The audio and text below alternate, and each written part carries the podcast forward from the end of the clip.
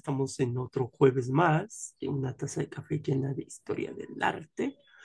Y hoy vengo, no porque haya com- eh, comido, degustado cabrito, vengo muy encabritado. Ah, modo bélico, agárrense, damas, Y hoy sí, niños y hoy niñas. sí, porque aparte, hoy 18 de mayo es Día Internacional de los Museos. Así Entonces, es. que bueno, pues nadie se acuerda, Pero bueno, ¿Y cómo es, no? Usted, debería de ser nosotros. para que toda Es, la gente vaya a un museo, la historia es parte como del apostolado mexicano. para que. Vasconcelos decía que eran los maestros, pero la historia también es parte del apostolado. Los maestros de historia son el doble de apóstoles. Y pues bueno, en, en el encabritao que traigo hoy, este, hace unas semanas, para ser exactos, bueno, no tengo la fecha exacta, pero un tantito te la doy. Ajá. Bueno, no hace unas semanas, hace unos meses, pero para que vean que luego la gente pues no se entera de las noticias, en un periódico de Estados Unidos, este, que De lleva renombre. de renombre que lleva por subtítulo La democracia muere en la oscuridad. Ay, qué título tan, tan más mamuco. Este, que es el The Washington Post. Este, sacaron un artículo de un personaje que se llama Kevin Safey. El título de su, de su trabajo, de su artículo, se llama, bueno, en español, Destruyendo tesoros mayas para construir un tren turístico. ¿sí? Es por eso que pues hoy le llamamos a nuestro, a nuestro episodio Destrucción contra Turismo, ficción o verdad, ¿no? Bueno, sí quiero comparar lo que el Señor dijo y no el Señor de los cielos, este, lo que este personaje, este reportero, columnista o lo que sea, escribió en este artículo Destruyendo Tesoros Mayas para construir un tren turístico.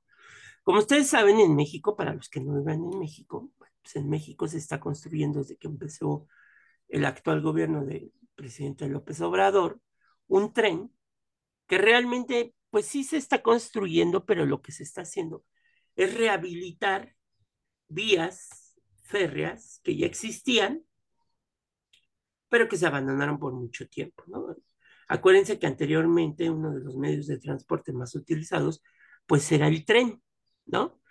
Y en algunos tramos, porque bueno, pues el tren no estaba marcado así, pero en algunos tramos, pues el tren se va a introducir pues al corazón de la selva, de la selva del sureste eh, mexicano, en donde, bueno, pues como también los que vivimos aquí en México se han enterado, pues ha sido objeto político, porque realmente no creo que estén muy, muy, eh, muy interesados en que realmente se rescaten los medios naturales, porque si estuvieran muy interesados, se opondrían a que existiera Cancún, porque han de saber que Cancún, pues no tiene un desagüe y toda la inmundicia que sale de los hoteles, casas y todo lo demás, ¿a dónde creen que va a parar? Pues a las cuevas subterráneas que hay sobre, que hay debajo de Cancún. O sea, y Mm, eso pues va a salir a dónde? Pues al mar. Entonces, la contaminación no es porque el tren, el tren Maya se esté construyendo, que tampoco, digo, tiene sus asegúnes, porque tampoco vamos a decir que el tren Maya es, es, No, no. eh, pues es una cosa bonita, ¿verdad? Todo progreso implica deterioro y pues claro, contaminación, pero claro, evidentemente se hacen estudios previos ante cualquier construcción, ¿eh? O sea, esto es una magnoobra que atrae los reflectores porque es turística. Sin embargo, incluso las obras que se construyen de casas y eso necesitan un permiso justamente por eso, porque se hace todo un estudio de qué va a pasar, eh, pros y contras de esta construcción nueva. Y bueno, en lo que nos toca a nosotros hoy, que es el Día Internacional de los Museos, pues este personaje escribió este artículo diciendo que, bueno, que, que es uno de, de, los proyectos más controvertidos del actual gobierno, por lo que ya dijimos, y él señala que, eh, bueno, lo que se está haciendo, por ejemplo, en el campo de la arqueología y de la historia, es que los arqueólogos, digamos que van por delante, llegan antes que los que construyen las vías del tren. Entonces el arqueólogo, pues digamos que sí, también en un trabajo, este, pues en un trabajo, ¿cómo decirlo? De titanes, titánico, Mm, con una sí, sí. rapidez, pues van ellos descubriendo, descubriendo, descubriendo, van analizando, van separando y pues obviamente van dando la apertura. Si los arqueólogos dicen, no, por aquí no puede pasar porque aquí hay una civil, aquí hay una, una, hay estructuras de la civilización maya que se tienen que salvar porque es la ciudad completa, pues ni modo, así sea el tren Maya o sea el supertren japonés, este, pues no va a poder pasar por ahí. Entonces lo que se va haciendo son estudios, pero recuerden que por muchos años, pues, cuando la civilización maya decidió abandonar sus tierras, pues muchas ciudades se fueron quedando y se fueron llenando, pues la selva se las comió. Entonces al comérselas, pues muchas, digamos que los primeros destructores de la selva pues, son los mayas porque este, los mayas, mayas históricos, uh -huh. porque construyeron una ciudad y ellos no tenían arqueólogos, ¿verdad? O, o este, o ingenieros. No hicieron estudios demográficos. No hicieron de estudios de uso de suelo y todas esas Topográficos, cosas. no. Ya me imagino ahí al maya del clásico haciendo estudios del uso del suelo, ¿verdad? No, hombre, no, ahí.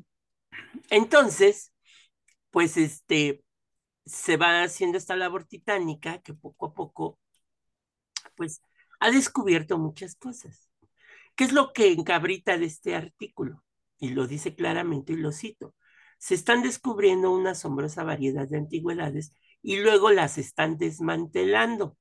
Hagan de cuenta que como que si los arqueólogos este, llegaran y dijeran, ay, pues vamos a quitar este palacio y nos lo vamos a llevar al Museo Nacional de Antropología, ¿no? Porque lo podemos hacer. O le quitamos toda la pintura, los murales y nos los llevamos al Museo de Antropología.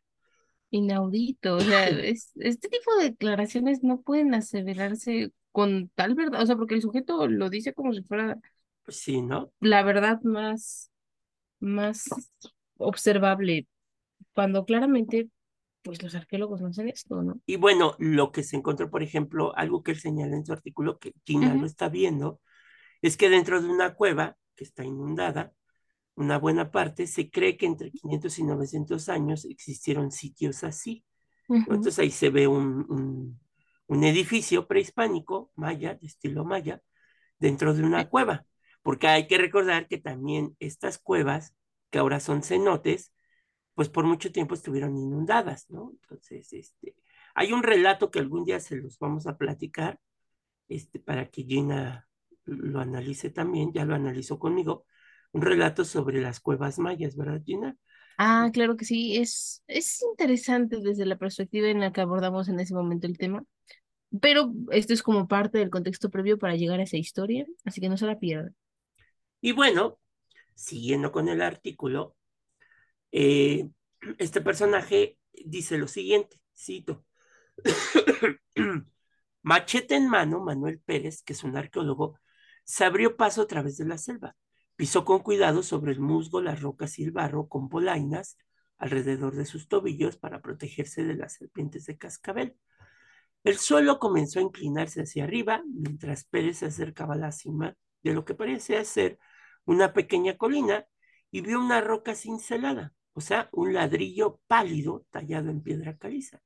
Examinó el suelo a su alrededor, le tomó un momento dado cuenta que estaba al pie sobre un una gigante pirámide maya aún enterrada. El arqueólogo dijo, Dios mío, Dios mío, o sea, así como que medio mamuco. Desde pirámide maya uno dice, ah.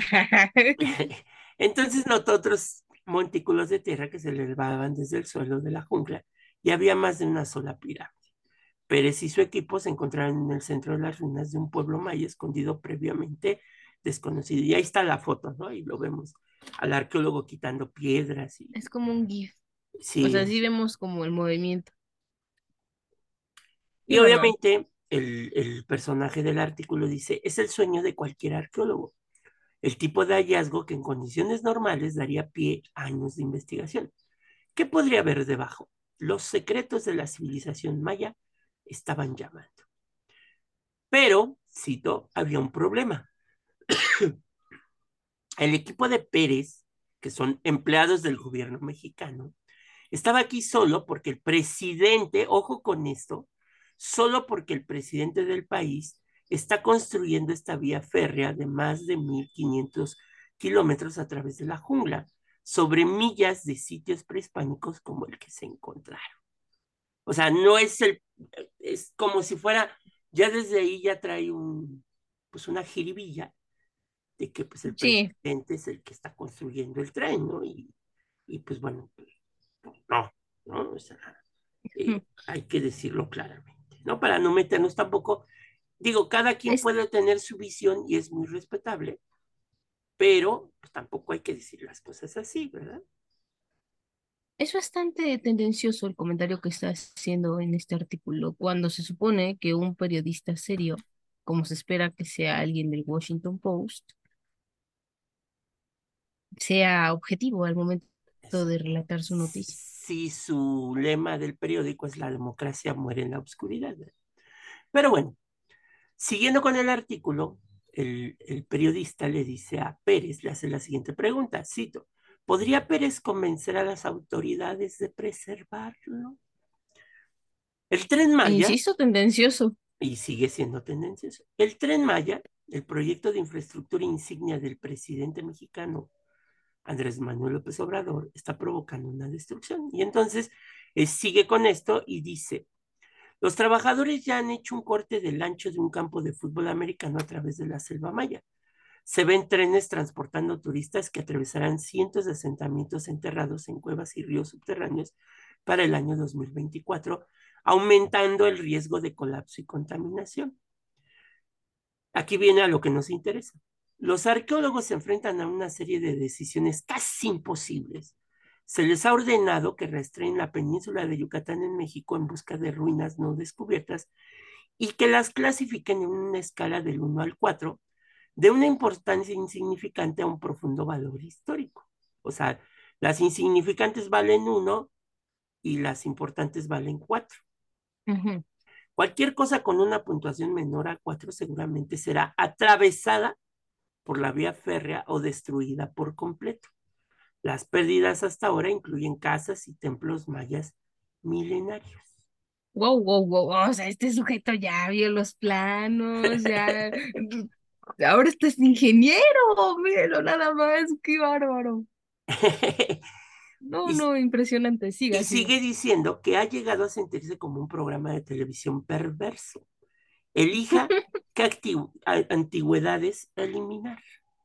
¿no? Entonces, o sea, aquí Demasiado. demasiado. Ah, Yo te voy a decir cuál es el, cuál es el Ajá. sentido. Yo ahorita quiero emitir mi opinión, ¿verdad? Porque estoy en- encabritado.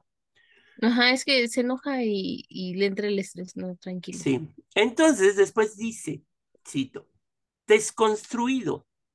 Dice un mapa interno del gobierno al lado de cada monumento que no pasa la prueba. O sea, así como cuando te llegan a clausurar tu bar porque das bebidas adulteradas, Ajá. este señor da la impresión de que dice, así llegan y ponen, desconstruido este, ya pelas.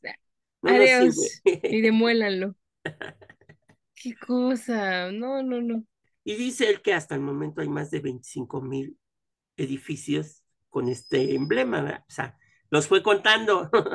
Me llama la atención que yo no veo aquí una lista anexa a la nota en donde nos diga, ahora sí que dónde, cuándo y a qué horas se certificó que esto es más de 25 mil.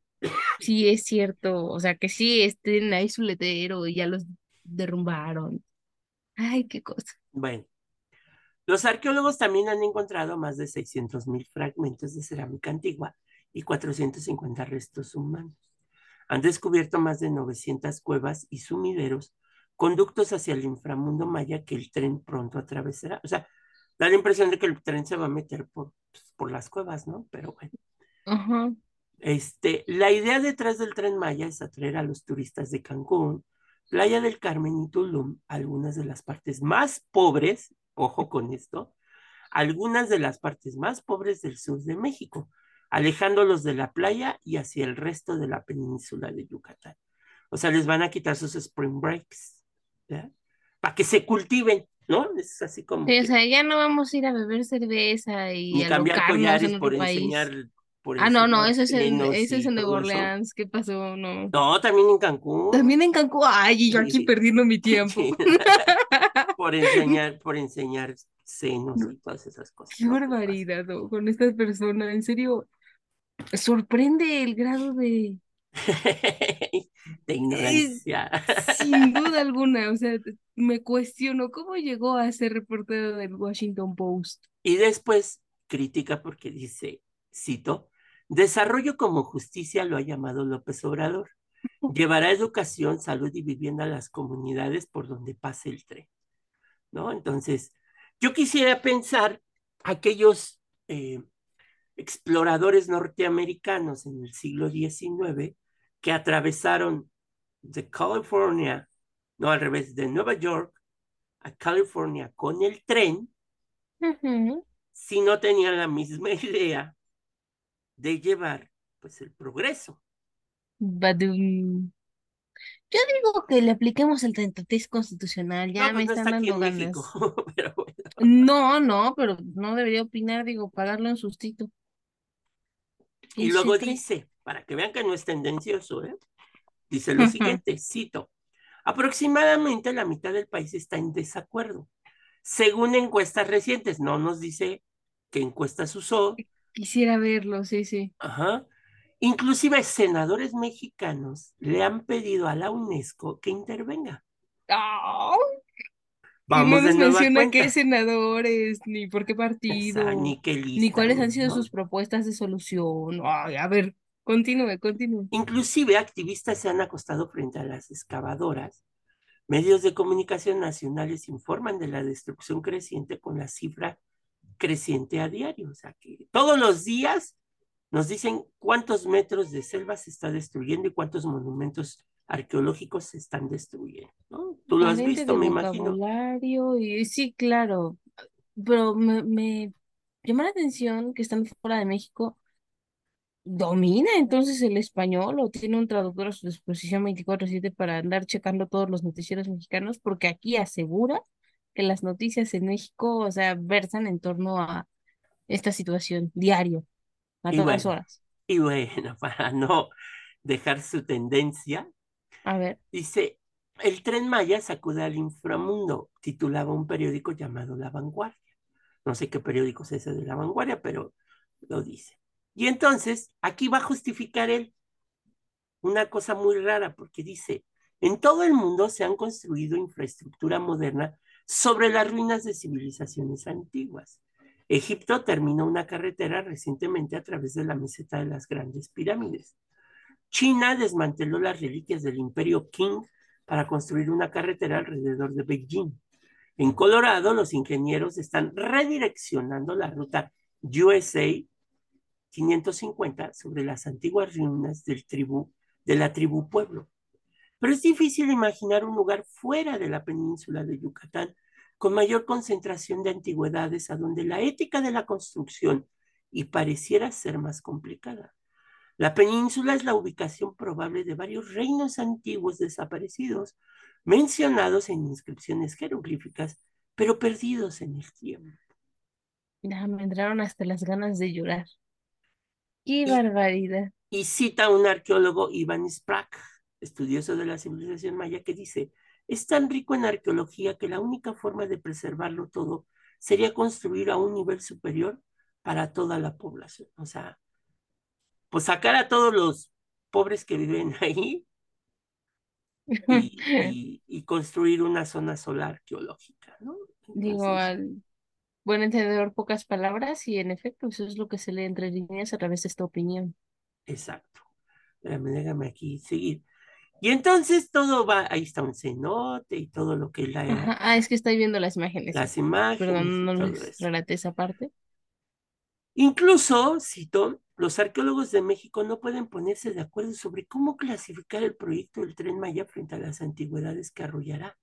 A veces se siente como reducir una pregunta filosófica la importancia del patrimonio frente a los beneficios del desarrollo, a una cruda práctica como tratar de decidir entre una pintura rupestre y una supercomputadora. Esa es la pregunta que ha azotado al mundo desde que todas las civilizaciones se han establecido en este nuestra tierra. O sea, que no me venga con que Estados Unidos no ha hecho algo parecido. Y después dice, y aquí estaba Pérez, un hombre de 55 años con cabello lacio y anteojos, utilizando un chaleco verde bordado con jeroglíficos mayas. Él inspeccionó la selva desde lo alto de la recién descubierta pirámide. Sabía que estaba buscando otra iteración de una pregunta. ¿Qué valor podría asignar a un asentamiento que había estado oculto durante dos milenios? Bastaba con desviar un tren que traía consigo la promesa de riqueza material y no solo cultural. Oigo los violines, santo cielo. Y entonces, este, déjame aquí, porque todavía no hemos acabado, o sea, aquí. Ah, continúa, no, sí. Ay, agárrense, por favor, pónganse cómodos porque esto se va a poner feo. Ahora, algo que no puede pasar, porque esto no pasa, porque está, hay una ley que dice, la ironía está servida para llevar a los turistas a la cuna de la civilización maya. Los ingenieros están demoliendo reliquias de esa los ingenieros están demoliendo reliquias de esa misma cultura o sea, los trata como salvajes. Digo, porque sí. aquí estamos leyendo y, y se entiende perfectamente eso. Ahora, pero hay otra ironía. La destrucción, admitió Pérez, ha logrado una notable oportunidad arqueológica. O sea, les está llamando a los arqueólogos fascinerosos, este, busca proyectos y todo lo demás, ¿verdad? Mm. Antes de emprender, según él, antes de emprender un proyecto de infraestructura pública, el gobierno de México está legalmente obligado a financiar una evaluación de impacto arqueológico. Dado la escala del tren Maya, esta misión es enorme. La línea férrea abarca un área más grande que el estado de Indiana. Vuelve a estas comparaciones, ¿no? Entonces, este... Después dice, las excavaciones ofrecen una ventana sin precedentes a áreas del corazón maya no exploradas previamente. Desde que los arqueólogos comenzaron su trabajo en 2020, han hecho un descubrimiento tras otro, una tumba de restos humanos bajo un montón de ofrendas ornamentadas, un grupo de cabañas mayas con jardines privados, una diosa tallada en piedra que sostiene un pájaro quetzal en su mano izquierda. Para Pérez, son los hallazgos más pequeños e íntimos lo que a menudo inspiran más asombro. Se los entrega a sus colegas. Un anillo tallado con una concha marina, la figura motiva de un bebé, incapaz de reprimir su propio asombro. Mira este. Se encontraron un anillo y le digo, ay, mira este. Oh, a ver, continúe, continúe porque ya, ya tengo aquí una opinión. Los arqueólogos sujetan los objetos con delicadeza, olvidándose tal vez del proyecto que los ha traído hasta aquí. Pasar tiempo con el equipo de Pérez es observar la forma en que la arqueología, así aplicada, une el asombro con la destrucción. ¿no? Este es el anillo que se encontró. Gina lo está viendo ahí. Ok. El anillo que se encontraron. Bello, sin duda. Pero me parece asombroso que un equipo de arqueólogos, así de la nada, agarre el anillo y diga qué bonito, sin checar justamente la zona, registrarlo correctamente. No, nomás lo arrancas y. Ay, por favor. Y después dice, cito, el plazo es imposible ajustado. López Obrador quiere completar el proyecto del tren para cuando deje el cargo en 2024. A lo largo de un tramo de construcción, los funcionarios de la Agencia Gubernamental de Desarrollo Turístico dieron a los arqueólogos 18 días para evaluar y excavar 37 millas de selva y amenazaron con comenzar la construcción si no terminan a tiempo. La Secretaría de Turismo no es un órgano que tiene injerencia para ordenar a los arqueólogos a que le apuren. Es más, no es ni constructora la Secretaría de Turismo. Por eso, de que ustedes no lo sepan, en México existen 18 secretarías de Estado. que ayudan a la coordinación administrativa del país y bueno, cada, cada una de estas tiene funciones muy específicas, en serio, muy específicas, de qué pueden y qué no pueden hacer. Y son más claras las que no pueden hacer que las que pueden hacer. Entonces, da.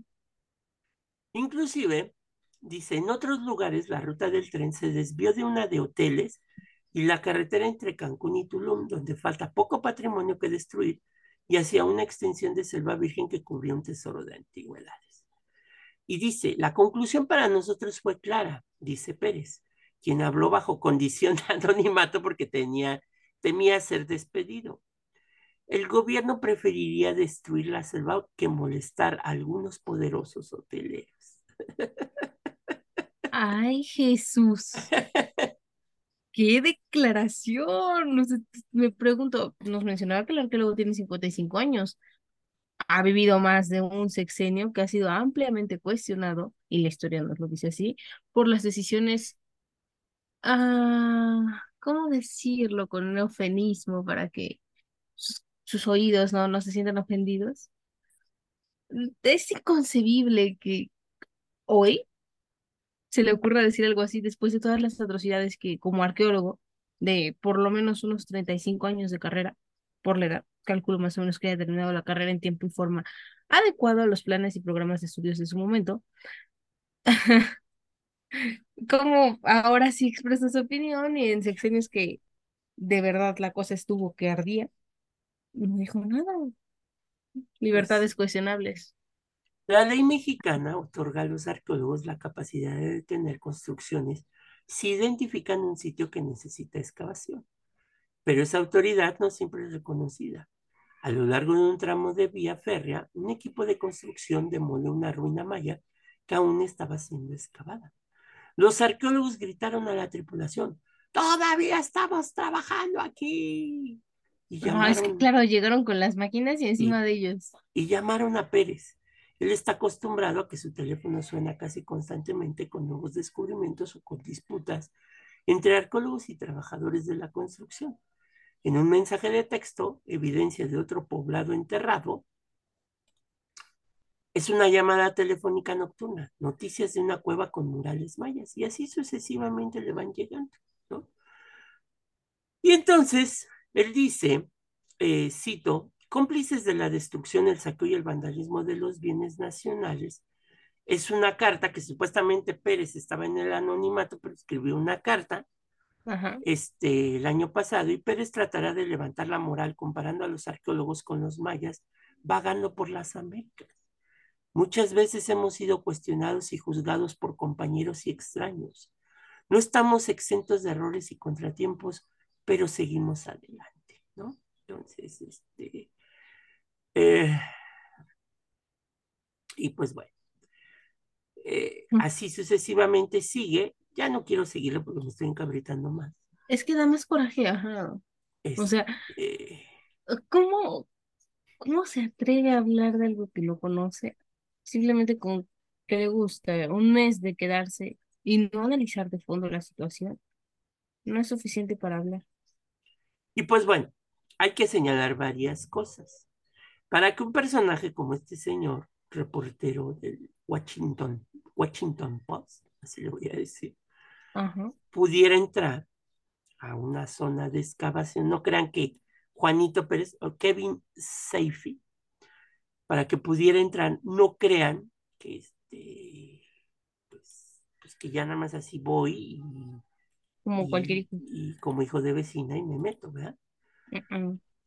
Obviamente tiene que tener un permiso por parte de este, del gobierno mexicano y del Instituto, del Instituto Nacional de Antropología e Historia, que es el que te, tú puedes, por ejemplo, tú como ciudadano puedes solicitarlo, Gina, el permiso. Pues, ah, claro, si se le da a un extranjero, por supuesto que a mí como ciudadano y, mexicano. Y te lo otorgan siempre y cuando puedes tomar fotos y todo, siempre y cuando, bueno, pues le des el crédito a Lina y siempre y cuando el mismo arqueólogo te diga, no, esto no le puede usted tomar fotos porque es parte de una investigación.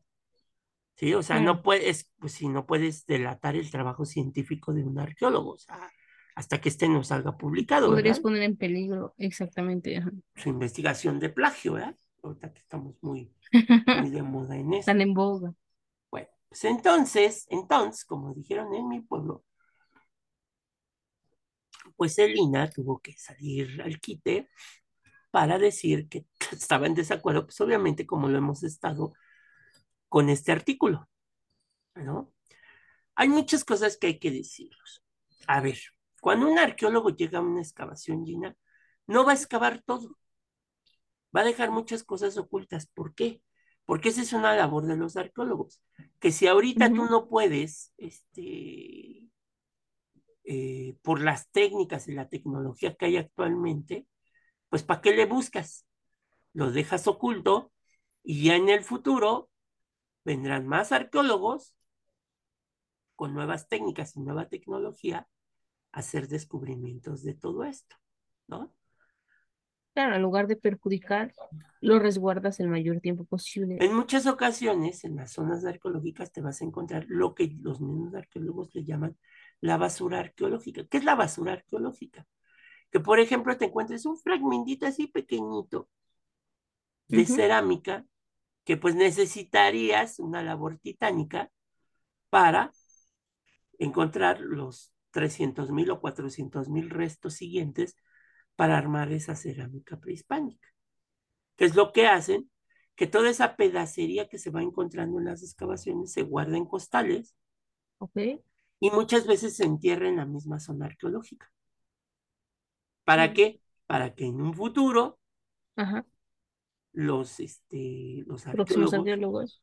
si se lo encuentran y encuentran el otro pedazo y el otro pedazo y pueden armar la vasija, pues ya lo hagan. Por eso se le llama basura arqueológica, porque como la basura se entierra en el suelo, este, y ahí se queda. Es un relleno sanitario Es histórico. un relleno sanitario arqueológico, ¿no? Ah, muy bien. Y pasa en Teotihuacán, por ejemplo, si ustedes bajan por el templo del Quetzalpapalot, van a ver que hay paredes que están tapiadas y uno dice, ¿y por qué está tapiada esa pared? ¿No? Y entonces, pues es porque en un futuro, cuando ya haya técnicas y tecnología más desarrollada, se va a tirar esa pared y los arqueólogos pues, van a investigar y van a dictaminar otras cosas, porque ahorita a lo mejor la técnica y la tecnología pues no nos ayuda mucho, ¿no? En ese sentido. Bueno, Ok. como también lo sabe Gina, porque lo sabe muy bien, el INA tiene una responsabilidad porque existe una ley federal sobre monumentos y zonas arqueológicas, artísticas e históricas. Insisto, siempre va a haber una ley Pues por sí, todo aquí lo que no, puede existir en no nada este más por mis calzones, ¿verdad? No, no, eso, En o sea, donde, también se hace, pero no es lo correcto. en donde al INA se le asigna para investigar, proteger y difundir el patrimonio arqueológico del país y desde que existe el INA ha mantenido la política de transparentar el trabajo que realiza durante la ejecución de toda obra arqueológica, inclusive pues la del Tren Maya. Tan es así que si ustedes cada lunes ven la mañanera, van a ver que le dan un buen de tiempo al ahora director del Instituto Nacional de Antropología y antropólogo Diego Prieto Hernández, quien es el director general del INA, para que informe de los avances de los trabajos de salvamento arqueológico del Tren Maya y las tareas de mejoramiento de zonas arqueológicas, ¿no? Entonces, y el INA ha estado abierto siempre. Si tú como ciudadano quieres transparentar la información del INA sobre esto, Sí. pues pides al INAI, que ahorita está también muy mencionado, este, todo esto que ha presentado Diego Prieto y te lo mandan a tu correo, este, para que tú puedas recibir la información pues necesaria, ¿verdad? Claro, en el pedir está el dar y bueno, de hecho la ley protege este derecho de petición. Entonces, por ejemplo, Gina, si estuviera haciendo una tesis sobre el patrimonio, Ajá, sobre el patrimonio del Tren Maya, por ejemplo, sí, sí, hay que especificar. Gina podría pedir que le den permiso de ir a ver cómo se está en efecto, y ella, ella como abogada, ella podría decir en su tesis, ¿verdad? no, se está violando el artículo tal y el artículo tal, y, y a la cárcel y quémenos en leña verde y todo lo demás. En una plaza pública Una y que sea pública mostrado en todos los foros, claro en que todos sí. los foros, ¿no? Pero, pero, pues obviamente el INA ha sido muy abierto en todo esto, ¿no? Como debe de ser. Entonces, este señor en junio hizo su petición, Kevin Schiff, y el INA pues, le otorgó las facilidades para que el, el The Washington Post atestiguara de primera mano, ojo con esto, la labor de campo que todos los días realizan los especialistas del INA en este proyecto, ¿no? Entonces, eso hay que tomarlo en cuenta, no nada más llegó y dijo ya, de aquí soy, ¿no? Y esto trajo consigo a que Lina pues, le permitiera la entrada. Además, se le detalló cada uno de los procesos de investigación, se le mostraron hallazgos de gran relevancia, se le compartió información amplia y precisa y se le concedieron varias entrevistas, en particular con el arqueólogo Manuel Eduardo Pérez Rivas, quien es responsable académico del proyecto en general, ¿no? Para, de salvamento arqueológico del Tren Maya. Pero, pues mi cuate, como ya lo vimos, bueno, no es ni mi cuate, este, el señor Siev, seis meses mostró este artículo en donde el INA lo calificó, cito, sorprende por su falta de ética y veracidad por incluir datos erróneos, imprecisos o malinterpretados, por utilizar términos equivocados, por falsear declaraciones, por omitir información relevante y sobre todo por revelar una posición parcial, tendenciosa y prejuiciada que sin miramientos descalifica el arduo trabajo realizado por profesionales de reconocida trayectoria y prestigio en su ámbito de conocimiento. Cierro cita, ¿no? Entonces, Ah, ajá. pues, como ustedes ya lo escuchan porque ya lo leímos, pues este señor sí es muy tendencioso, ¿verdad? ¿Cuál podría ser el sentido de su tendencia hacia decir que todo esto se está destruyendo? Acuérdense que mayor, los mayores saqueadores del patrimonio eh, arqueológico, histórico y artístico de México, pues han sido naciones imperialistas como Estados Unidos, como Inglaterra, etcétera, etcétera, ¿no? Ok. Y es una manera de decirles al mundo, miren, es, con perdón de la palabra, estos bueyes tienen una civilización como la maya y la están destruyendo, que no es más factible que nosotros, el pueblo de la democracia, este, que llevamos la democracia a todo el mundo, salvemos esos monumentos, no los traigamos a Estados Unidos, los preservemos, Claro, porque qué estos, buena idea. estos, est- estos arqueólogos changos orangutanes, pues están destruyendo el patrimonio con su idea de su trenecito, ¿no? Chucuchú. Esto deja sin duda alguna que están siendo, están volviéndose lo que juraron destruir, ¿no? Porque mucho se dijo un tiempo que se oponía rotundamente esta democracia, que es nuestra vecina del norte, a cuando, por ejemplo, los británicos tienen en sus, en sus museos un sinfín de obras de distintos tipos de arte que no pertenecen a la historia propiamente británica, sino a la historia de Egipto, a la historia de la India y todos los demás países en donde tuvieron colonias, pero no se han regresado, ¿por qué? Porque les pertenecen, ¿no? Y está mal, sin duda alguna, pero bueno, ellos eran colonias. A Estados Unidos se le está olvidando un pequeño, pequeño, pero muy importante detalle. México es, y desde su origen, desde 1900, 1800 y 21. tantos, ha sido una nación independiente que tiene soberanía propia, no necesita que nadie apruebe sus decisiones porque somos México y se acabó.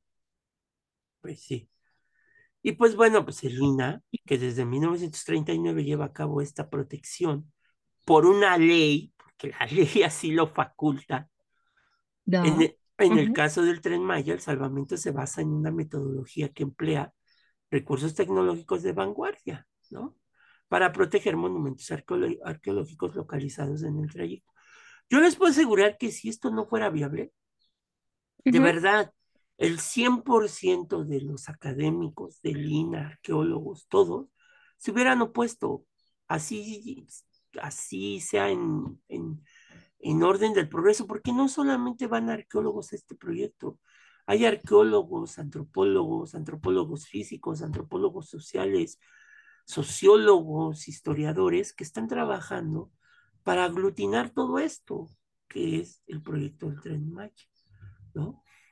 Y como no lo crean que son enchiladas. Sí, y como lo dice el mismo INA, México es un país vasto en vestigios de culturas prehispánicas, por lo que prácticamente en cualquier parte del territorio se pueden localizar restos arqueológicos, hasta debajo de la casa de Gina. Algo que vale la pena reiterar es que la protección del patrimonio también se realiza a través de exploración, investigación, registro y recuperación de información y de objetos arqueológicos con métodos y técnicas científicas. En el caso del tren Maya se utiliza una metodología de trabajo que posibilita una intervención adecuada y precisa de sus contextos para continuar con la infraestructura, tal como sucede en todos los países del mundo. Si esto fuera una destrucción, la UNESCO se los puede asegurar. La UNESCO ya hubiera saltado y ya hubiera dicho, vamos a quitarle a México el reconocimiento con su patrimonio y todas estas cuestiones. Pero chéquense lo que acaba de decir el profe, quitarle el apoyo. Es diferente a intervenir en el país y sus decisiones. Pues Porque, reitero, México es un país libre y soberano. Entonces, entre las cosas que Lina le criticó en su artículo, es que, uno, la clasificación de las áreas de intervención no responde a ninguna orden dictada por alguien. O sea, no es que el presidente diga, ahí cae un templo maya y me lo destruyen para que pase la vía. Este, por el contrario, a él se le explicó cómo se clasificó esta metodología para poder salvar en varias categorías. Para ser más preciso, ya ven que él dijo que la 1 era lo que destruían y la 4 era lo que se salvaba, ¿no? Así es. La categoría 1 corresponde a áreas donde no existen vestigios en superficie, sino que están por debajo porque la obra puede, por lo que la obra puede continuar y solo aplica el acompañamiento arqueológico para registrar y recuperar los, los bienes muebles que parezcan de forma incidental. O sea, que es un terreno y no hay nada, pero que debajo, pues sí lo hay, pero ¿para qué lo sacamos si se puede quedar ahí para futuras generaciones? Exactamente, o sea, la categoría 2 refiere a vestigios que por sus características remiten a contextos que pueden ser registrados y recuperados de inmediato antes de dar paso a la obra. Un ejemplo típico lo constituyen restos de construcciones domésticas y áreas de trabajo del común de la población. O sea, que están ahí, pero que se pueden quitar y se pueden llevar a otro lado, un museo, a un centro de investigación. Número tres, se refiere a bienes inmuebles que además de ser investigados serán preservados in situ a través de medidas técnicas que posibilitan que los monumentos que permanecen luego de recuperar sus bienes muebles coexistan con la obra. O sea, a ver, nadie se quejó cuando Peña Nieto, cuando, no fue Peña Nieto, espérame, cuando se inauguró, a ver si por ahí tienes el dato de China, cuando se inauguró la línea esta que iba a Garibaldi, este, la línea, B? La, la que va de, ¿qué? De Garibaldi a Iztapalapa. No, no, no, es la línea que corre de Garibaldi. Ah, es en Iztapalapa. Sí, es la línea 12? No, la, no, la que va de Garibaldi, a ver, es que es la línea que va de Garibaldi. Ay, vivimos en la Ciudad de México y no sabemos. No, no, es este que la línea B corre de Garibaldi a el Estado de México, es Ciudad Azteca. No, es el, eh, bueno, una parte, pero la, la original va de Garibaldi a, a, a, Iztapalapa, ¿no? Ay. Ah, caray. Sí, es que tú las, ahí hay un transbordo en Garibaldi, que va de Garibaldi a, a, este, a Ciudad Azteca. Así, ah, sí. Este, pero la original viene de que pasa por la lagunilla. Este, ah, Garibaldi Constitución de 1917. Ah, o sea, sí va a Iztapalapa. Este, sí. En un momento dado, pero no recuerdo cuándo se inauguró esa línea, que sería la línea mm. que... Es la este línea verde, pero la verde fuerte, porque recuerden que hay distintos tipos de líneas. Este, ay, sí, la línea verde de Constitución a Garibaldi. La línea 8. La, la línea 8, sí, siempre les quiero decir la 7, no es la 8. Y fue en el 94, este, cuando se inauguró. En el entonces presidente Ernesto Cedillo, para que vean lo que iban a hacer, pidió que el metro que pasaba por el Zócalo tuviera una desviación para que se que hagan de cuenta que ustedes pudieran pasar en el metro y ver la zona arqueológica del Templo Mayor. Después el, el- el proyecto lo quiso retomar Peña Nieto de nueva cuenta, cosa que pues no se puede hacer porque pues tendría que pasar por la catedral y un montón de cosas y es destrucción del patrimonio, o sea, si la catedral se te está hundiendo, pues Y luego le sacas más para meter el le sacas tierra, pues ¿qué va a pasar? Se te va a caer el castillo de arena, ¿verdad? ¿Y qué haces?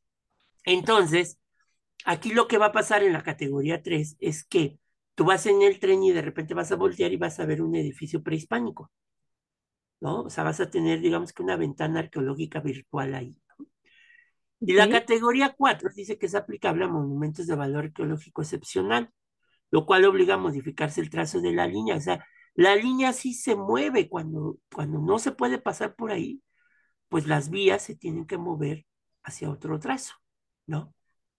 Entonces, en el reportaje, lo que puso el The Washington Post fue monumentos del área tipo 4, en donde obviamente el INA es el responsable, apoyado por el Fondo Nacional de Fomento al Turismo, la Secretaría de la Defensa Nacional y los consorcios constructores. O sea, el que lleva la batuta es el INA. Los demás son un apoyo como Ok. estructuras del Estado. Por ejemplo, el ejército, pues para que no se roben las piezas, ¿verdad? Porque Porque de repente aparecen piezas en otros países que demonios, ¿cómo salió pues claro, Guiño, guiño. no es que haya arqueólogos de la, la defensa, de la Sedena, metidos ahí. O sea, pero bueno. Sigamos. En el punto 2, Celina dice, las pérdidas hasta ahora incluyen casas y templos mayas milenarios que el señor dijo en su artículo. Por el contrario, lo que ha hecho Lina es que ha recuperado información valiosísima y se han obtenido relevantes hallazgos, los cuales han sido salvaguardados con técnicas de protección, basados en el Consejo de Arqueología de Lina. El Consejo de Arqueología, si tú como arqueólogo común y corriente, más común que corriente, metes tu proyecto, hay Ajá. veces que el Consejo de Arqueología ha rechazado proyectos hasta en 10, 20, 30 ocasiones, Gina, Ay, no son cosa. viables. O sea, ¿qué quiere decir? Que estos proyectos han sido ya analizados y entregados por el Consejo de Arqueología. Y digo, ellos saben por qué autorizan algo y por qué no autorizan algo. ¿Por qué? Porque es el área de expertise de estas personas, las personas que están en el consejo. Pues sí. Tres, los bienes muebles recuperados ya se encuentran resguardados, que eso era lo que le preocupaba a él también, que no se los fueran a robar, estudiados y restaurados por el INA. O sea, pues no nada más es así. Lo que decía Gina, que a lo mejor le faltaba un buen traductor, porque sobre el término desconstruido, el redactor también cae en graves imprecisiones. Como es sabido, la excavación arqueológica por sí misma es un proceso de desconstrucción controlada. Cuando tú vas a excavar, tienes que tirar una casa que tiene una historia. ¿Por qué? Pues porque son capas que se van desarrollando para el proceso arqueológico. O sea, eso quiere decir, pero no quiere decir que pues vas a destruir el piso para meterte en el hoyo y encontrar las piezas que estén ahí de resguardo arqueológico, China. En muchísimas ocasiones les he hecho mención de que me gusta el español, no solo porque es mi lengua materna, sino por lo vasto que es, la gran cantidad de palabras que posee.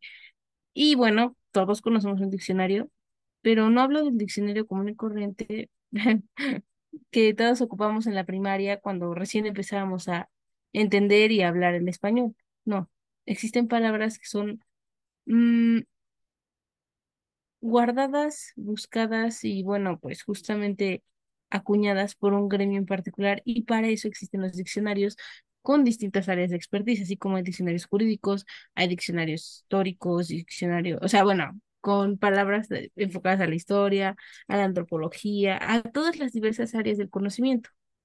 Entonces, antes de hablar de algún tema, el que sea en particular, tienes que cerciorarte de conocer y comprender el significado no solo del diccionario común, sino el diccionario de la materia de la que se está hablando, para no cometer errores como el que cometió este reportero. Pues sí. Después, otra de las omisiones es que él dice que, pues, que se ve feo que le estén poniendo a los, a los templos y a lo que se está descubriendo geomayas, este, digamos, se pone una geomaya, es como cuando tú vas a construir tu pared y ya ven que le ponen así como una pared de alambres para que caiga ahí la, la, la revoltura del cemento, no se salga. Sí. Pues aquí se pone igual, pero es para que las estructuras no se vengan abajo con las lluvias, con todo eso. Si ustedes van a las iglesias, por ejemplo, van a ver que en las azoteas de repente en los campanarios hay como mallas negras que están cubriendo los campanarios o que, o que cubren en los techos de las iglesias. Porque cualquier pues persona lo ve y piensa, es una lona. Es una lona, exactamente. Pero eso sirve de protección porque pues hay palomas pues, que hacen sus necesidades en el vuelo. Entonces las aves, el excremento de las aves tiene ácidos muy fuertes que con el tiempo pues van destruyendo este, las piedras. Pues, sí, ustedes en, si en su azotea tienen palomas y se hacen del baño todas las palomas ahí, va a ser difícil que levanten la capa que dejan porque se adhiere al cemento y muchas veces destruyen los techos. Entonces aquí se ha hecho lo mismo porque pues en la selva pues hay aves pues, pues que hacen sus necesidades y es mejor preservarlas que, que, pues, que las aves las destruyan. Y uno diría, pero si han estado muchos años ahí, no ha pasado, pues porque nadie lo había estudiado y hasta ahora ya se ha estudiado y se ha dicho, bueno, este edificio si no se interviene, pues se va a venir abajo. Es que, insisto, no estamos obligados a conocer de todos los temas, de cabo a rabo. Sin embargo, para eso están las personas que estudiaron a un área en particular. Entonces, hay que recurrir a los expertos, obviamente que cuenten con las calificaciones y certificaciones correspondientes que acrediten que tienen los estudios correspondientes para ejercer dicha profesión. Entonces, tampoco hay que aventurarse así, aventarse como el borras, a decir cosas que no son, a opinar sobre cosas de las que no se tiene el conocimiento 100% cierto. Y aún teniendo el conocimiento 99% cerca, siempre va a haber un 1% que desconozcamos. ¿Por qué? Por la falta del estudio y no porque, o sea, falta de estudio por los avances que se presentan y no por ganas de no estudiarlo. Y es así que inclusive la utilización de estas geomayas, nomás para que te vayas de espalda, Gina, son recomendaciones expresadas por organismos internacionales como la UNESCO. Pero esto no lo sabrían si no se ponen a observar que los expertos ya han desarrollado esta técnica para la preservación correcta del patrimonio. ah. Pero bueno, solamente el INASI aclara que siete casos se han implementado medidas de reubicación de monumentos. Siete casos. Estamos hablando. de 25 millones? Exactamente. Otro aporte del proyecto que omitió el The Washington Post es que toda, toda, todas estas áreas han sido intervenidas con técnicas de reconstrucción 3D. O sea, ya todas van a estar guardadas en un CD, en una memoria, que en su momento, pues cualquier investigador podrá utilizar en un futuro no muy lejano, ¿verdad? Insistimos, los avances tecnológicos que requieren los antropólogos precisamente pues para antropólogos, arqueólogos para el estudio de este tipo de construcciones. Y al final, el INA concluye, cito, finalmente el señor Kevin Safe descontextualiza con mala intención las declaraciones del responsable académico del salvamento arqueológico del tren. O sea, eso que estaba llorando y que te acuerdas que con lágrimas y que metió cartas y que... La dramatización. A quien ni siquiera cita con su cargo de manera correcta, con el fin de presentarlo como el autor intelectual y material de la supuesta destrucción apoyado en declaraciones anónimas o de personajes que se han dedicado a denostar el proyecto sin conocerlo. Lo incoherente es que tanto el recorrido como las tomas realizadas por el propio equipo del The Washington Post, mismos que aparecen en el reportaje, dan muestra clara de algunos de los hallazgos relevantes del proyecto que no solo no serán afectados, sino que precisamente por su gran valor patrimonial, el INA, el Fonatur y la SEDEN han convenido preservarlos como reservas que garanticen la permanencia y puesta en valor de este patrimonio cultural. ¿no? Eh, pues el INA ha hecho su compromiso de mantener informada a la ciudadanía con transparencia y verdad sobre los trabajos de protección y salvamento del patrimonio cultural que se lleva a cabo no solo en la zona maya, sino en todo el país. Y pues obviamente si hay poca seriedad y profesionalismo de este personaje y del periódico The Washington Post en esta cuestión. Así es que en este momento declaro solemnemente no soy el secretario de Relaciones Exteriores, que declaro persona non grata a este personaje por no haber hecho una investigación relevante de lo que es, el tren Maya.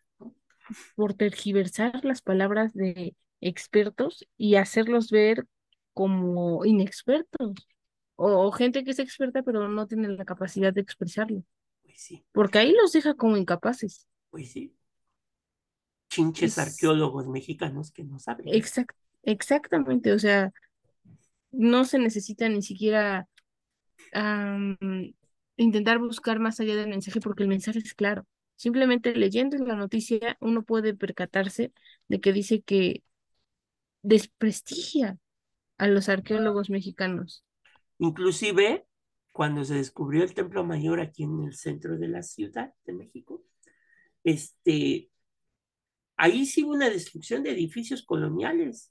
Por orden, por ojo, por orden del presidente José López Portillo. Y nadie dijo nada. Y nadie dijo nada. No hubo oposición, no hubo pues, manifestaciones. Pero pues ahí están Nadie se rasgó las vestiduras. Claro. Y no con esto decimos que son más importantes los vestigios de las civilizaciones prehispánicas a los de la Nueva España, bueno, el periodo de, de la historia de México en el que fuimos la Nueva España. No, todo es importante. Sin embargo, también depende mucho de la administración en turno sobre cómo abordar y qué periodos sí estudiar y qué periodos no estudiar. Lo que hemos mencionado a lo largo de todos los episodios, en distintas ocasiones, la historia maniquea, ¿no?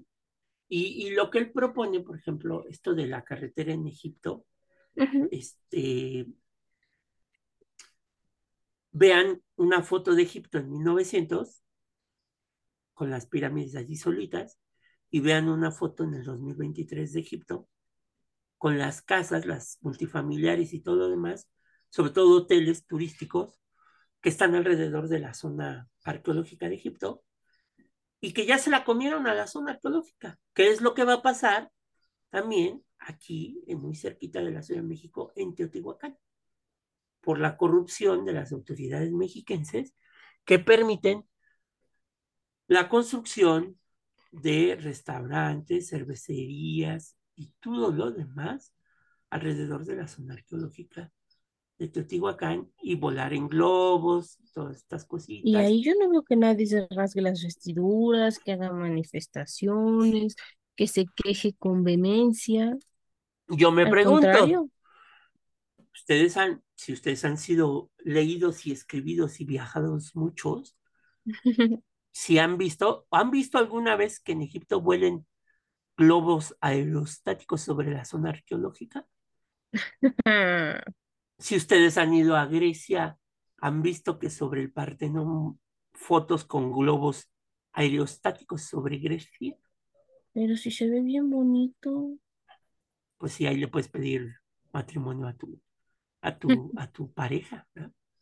Claro, claro, porque pues ¿Qué importa el patrimonio cuando tienes la foto de tu vida, ¿no? Imaginen que un globito de estos va volando por Teotihuacán y el aire se lo lleva hacia la zona de las pirámides y sh, se cae, se prende el fuego, ¡uh! bravo! Teotihuacán se vuelve a incendiar.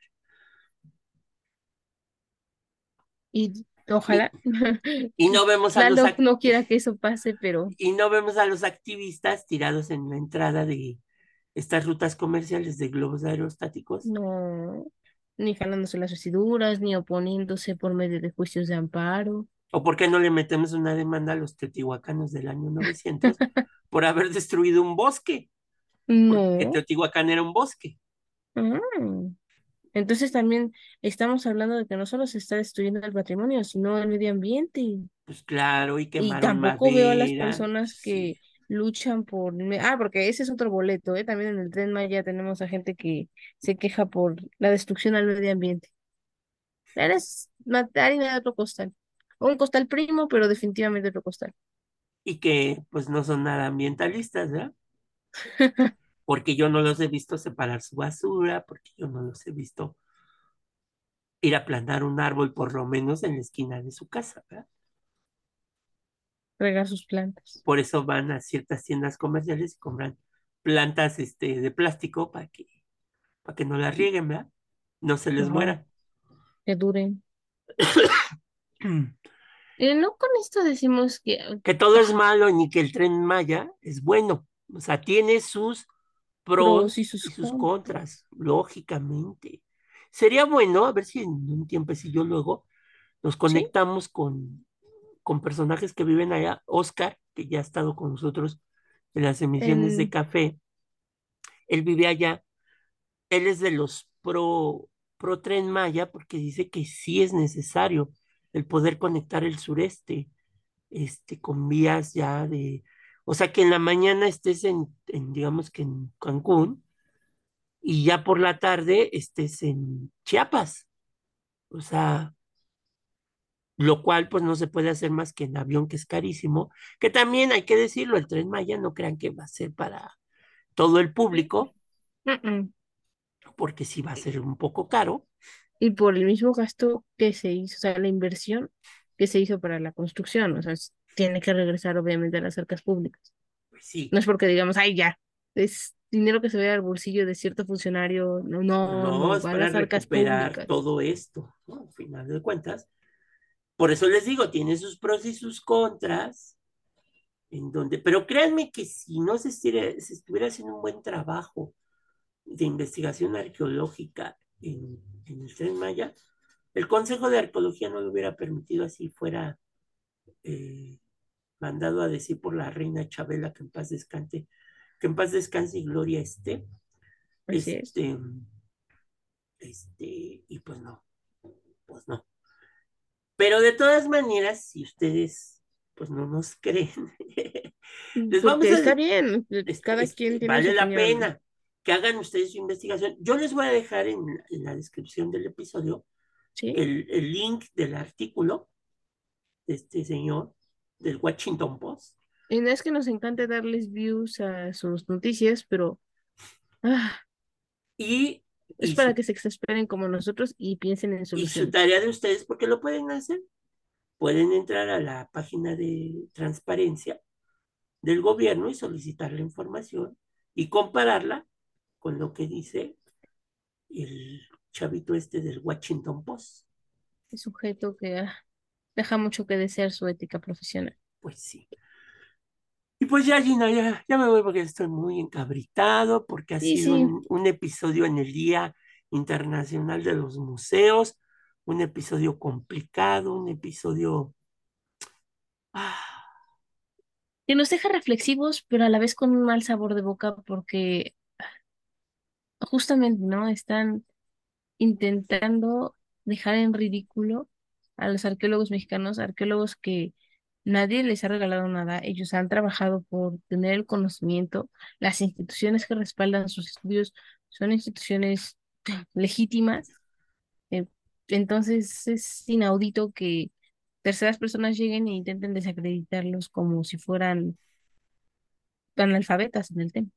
Y un ejemplo de todo esto, lo pueden ver y está cerca de la Ciudad de México, es el, el AIFA, donde a un costado del Mm, AIFA hay un museo del mamut, en donde una obra tecnológicamente nueva Sí. convive con el pasado en estos yacimientos que se descubrieron dentro del AIFA de tumbas de mamuts.